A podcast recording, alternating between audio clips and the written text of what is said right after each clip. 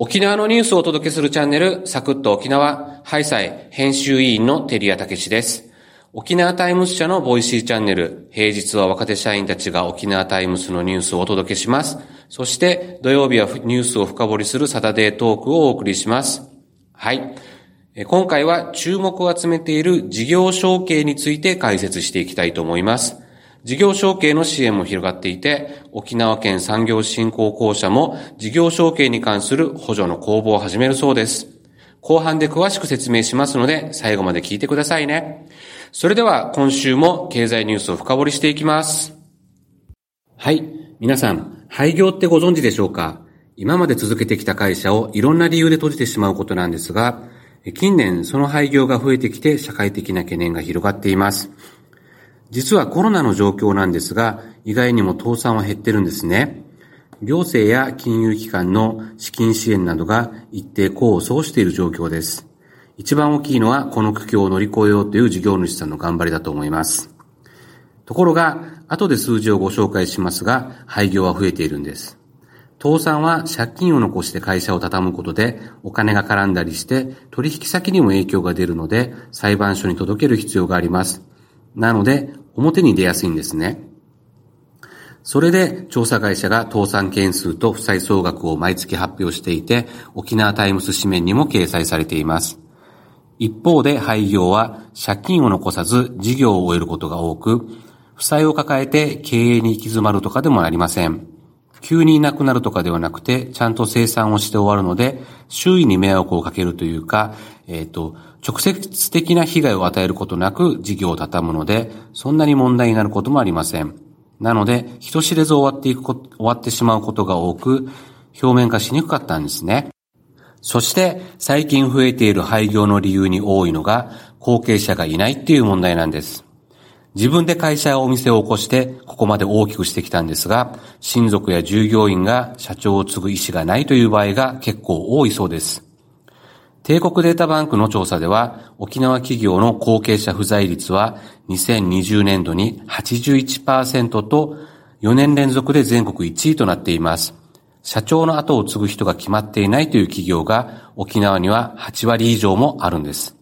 つまり、沖縄は事業承継への備えが薄いとの懸念が以前から指摘されていました。そして、東京商工リサーチ沖縄支店が今年2月に発表した数字に衝撃が走ります。沖縄県内の旧廃業解散が2020年は384件で過去最多を更新したというのです。後継者不在が廃業につながりかねないという以前からくすぶっていた懸念がコロナの直撃で顕在化した格好です。結構深刻な問題として報じられました。実や、実は廃業が増えたことで地域経済にも深刻な影響が出始めています。廃業って創業から培ってきた経営資源やノウハウを失うだけでなく、従業員の雇用創出、取引先の売上減少など幅広く問題が出てしまうんです。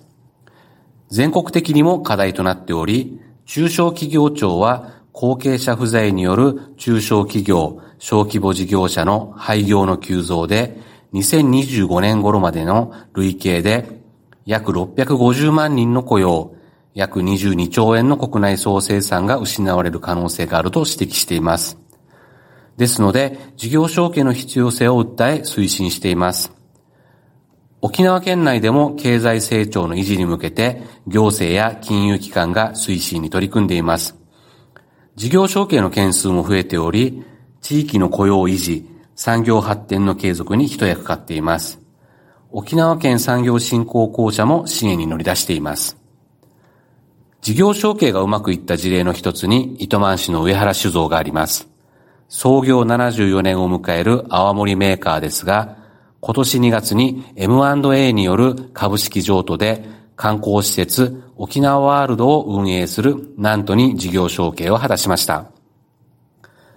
青森業界は若者のアルコール離れなどで厳しい経営が続いています。三代目社長を務めた上原さんは、老朽化した設備更新の費用捻出も難しくなっている中、4年前から事業承継を模索していたそうです。そこで以前から大口取引先の南都に事業の引き取りを打診していましたが、具体的な手続きがわかりませんでした。上原さんは思い切って沖縄県事業承継引き継ぎセンターに相談しました。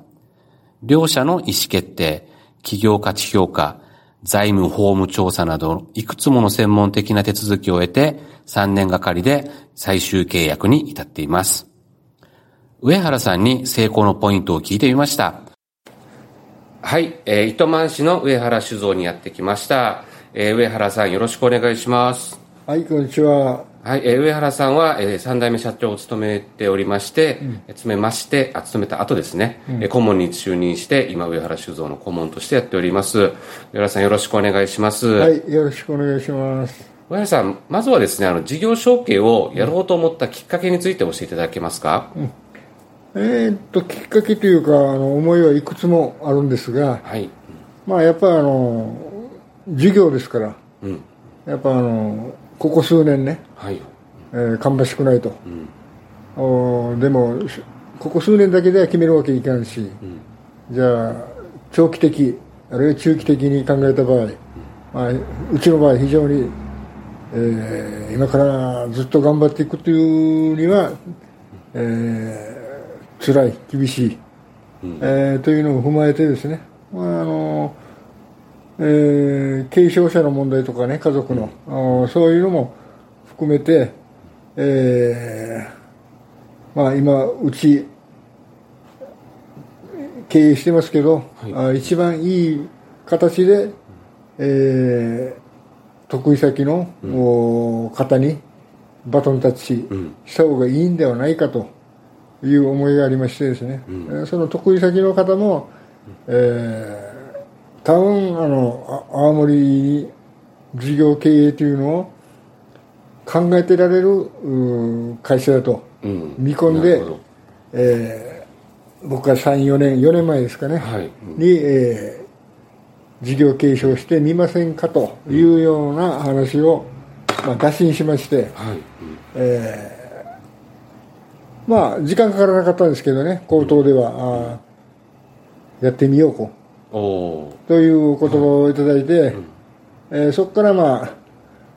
あ話簡単に話はいかないんですが、うん、まあ4年間ぐらいいろいろと時間がかかりまして、うん、えー、お互いの合意に達したと、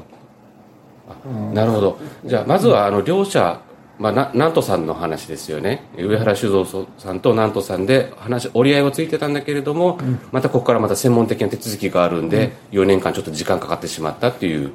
ことになるんですかね。ばかかりますね。かかりますか？うん。なるほど。じゃあ、事業承継でやっぱ難しいことってやっぱありますか、うん、えー、っと、一言には言えませんけど、うん、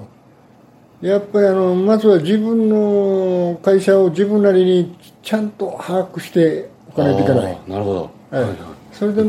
またあの、自分なりにだけ考えるんじゃなくて、あのできたらあの他人様のうん、意見、知恵もお借りすると。いうのが大事で、その、まあ、あの他人様といってもですね、あどこも知らない方々にそんな話するわけにもいきませんので、うん、やっぱり信用ある、うん、それから、まあ、あの知識、経験のある方にできるだけ、うん、えー、ご相談、えー、相談していただいて、うん、それから最終的には自分で決めると、うん、いうのが大事じゃないかなと。最終的にあの、うん、自分で決めるわけですから、うん、これはあの、まあ、自分がやったから言うわけではないですけどやっぱり決断力もかなり大事だなとそうでしょうね。思いました、なるほど、やっぱあの専門家による第三者の、えー、視点から意見などをちゃんと把握して、自分の会社っていうのを客観的に見て把握した上で、はいご自身で社長自身でやっぱ決断しなきゃいけないっていうことなんですね。そうですね。うん、えー、それと橋渡しにおいてやっぱり大事なのは中に立っていただく、うん、事業継承の、うん、専門的な国の機関、はい。うん、あそういうのがございますので、うん、そこにかなりあのお世話になりました。はいはい。えーえー、それがないとですね、やっぱ僕ら素人ですから、あのその事業継承屋さんではありませんので、まあ、これは一生に1回か2回があるかよくわからないようなあの事例ですので、やっぱりこの専門の方に、えー橋渡し、あるいはあの、まあ、保証人というんですかね、後見人というんですかね、ー。そのような形で、えー見ていただいたと思っています。これは非常に助かりました。あなるほど。実際事業承継果たしてみていかがですか？で、えーまだ1年ならないんですけど、えー今のところ、まあ、中長期的に考えないといけないと思うんですが、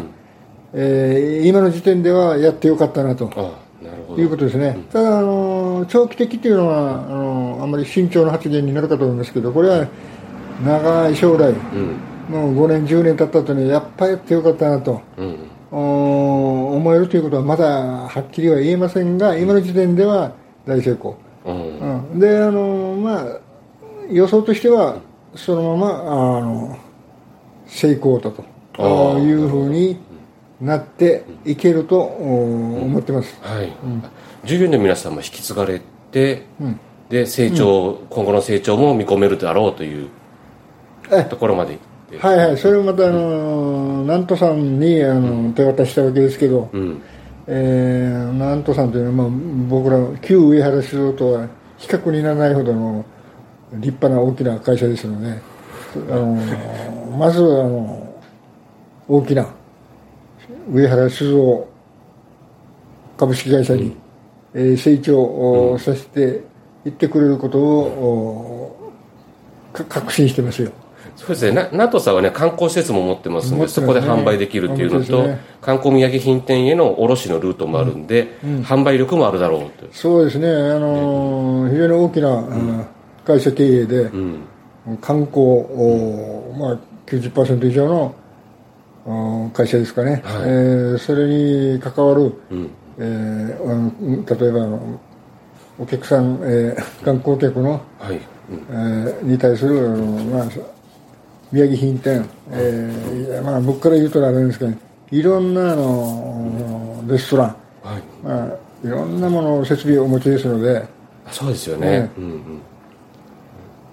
今までなかったのが青森の免許かなと。あーあそうです酒造そう。会会社って酒造事業部門も持ってますもんね、まあ、お持ちですけど、はい。なんなんと酒造所という会社は以前からお持ちですけど、青森の製造免許が、あのお持ちでなかったもんですから、それが上原酒造との事業継承のポイントになるほど。はいえーつながったんじゃないかと思いますよ。お互いやっぱメリットがマッチしたというところですそねうですね、僕はそう思って、えーその話を出しに、させていただいたわけですけどね。なるほどなるほど。わかりました。最後に上原さんなんか事業承継皆さん悩んでる方も多いと思うんですけれども、ね、皆さんにアドバイスなど一言お願いします。えっと、そうですね、あまりあの、生意気なことは言えないんですけど、おまずは慌てない。はい。それからできるだけ、あの、まあ、これ厳しい状態になってから、事業継承をするというのが普通ですけど、やっぱあの、資金的にもあの、なんですかね、ケツに火がついた状態になる前に、ああなるほど、えー事前に、えーいろんな意味で予測する、この予測するがマイナスイメージを持つという意味じゃなくて、あのーこれはちょっと危ないんじゃないかと思えば、あその辺はあの逃げずに考えてですね、うん。そしたらどうするかと、はい。えーやっぱりお金の話大きいですから、はい。資金的にどうにもならないと、うん。ニッチもサッチもいかないという具合になると、ちょっと判断ミス、ああやっぱゆとり持たなきゃいけないいろんな意味での、ね判断ミスが起きるうん。可能性があるんじゃないかと、うん。えー僕の場合はその辺あのよく注意して、はい。あのなるだけ負債はなくす。うん。とか、そういうことを考えながらですね、えー事業継承うん。をしないといけないんじゃないかと、はい。えーまた実際あの金銭的にはあの追われることなく、そんな、えー事業継承ができたので、精神的にはあの、まあ、そんなにきついことはなかったと思ってますねなるほどえーその事業継承において、はい、わかりました。吉村さん、ありがとうございました。いえ、どうも。ありがとうございます。以上、事業承継について解説していきました。事業承継が沖縄企業の存続と沖縄経済の発展を支えるということが理解できました。そして、まずは何をしていいのかわからないというのが経営者の実際の本音だと思います。上原さんのお話を伺うと、まずは専門家に相談してみるというのが良さそうです。沖縄県産業振興公社では、そういった経営者の皆さんの悩みを解決するため、8月16日月曜日から、沖縄県事業承継推進事業を公募します。補助金は、主に事業承継にかかる費用に活用できます。例えば、承継する企業価値の算定や、財産承継モデルケースの策定といった、外部専門家へ業務委託する際の費用だけでなく、親族や従業員の後継者がいない場合は、M&A 仲介業者へ依頼して後継者を見つける見つけるための着手金やマッチングサイトへの登録料などに活用できます。お気軽にお問い合わせください。お問い合わせは沖縄県産業振興公社事業支援課電話098-859-6236です。098-859-6236です。よろしくお願いします。はい。サタデートークは以上です。いかがでしたでしょうか？え番今回は番組の品質向上のためアンケートをご用意しました。このチャプターにリンクを貼りますのでお答えいただけると嬉しいです。簡単な質問が、え5つくらいですかね、えありますので、えすぐ終わります。ぜひご回答お願いします。それでは来週からは、え月曜から金曜まで沖縄タイムスのニュースのご紹介、土曜日はニュースの解説をしていきます。来週月曜日の担当は岸本啓太さんです。皆さんぜひ聞いてみてください。ありがとうございました。また聞いてくださいね。一平二平デービタン、またんちちみそうりよ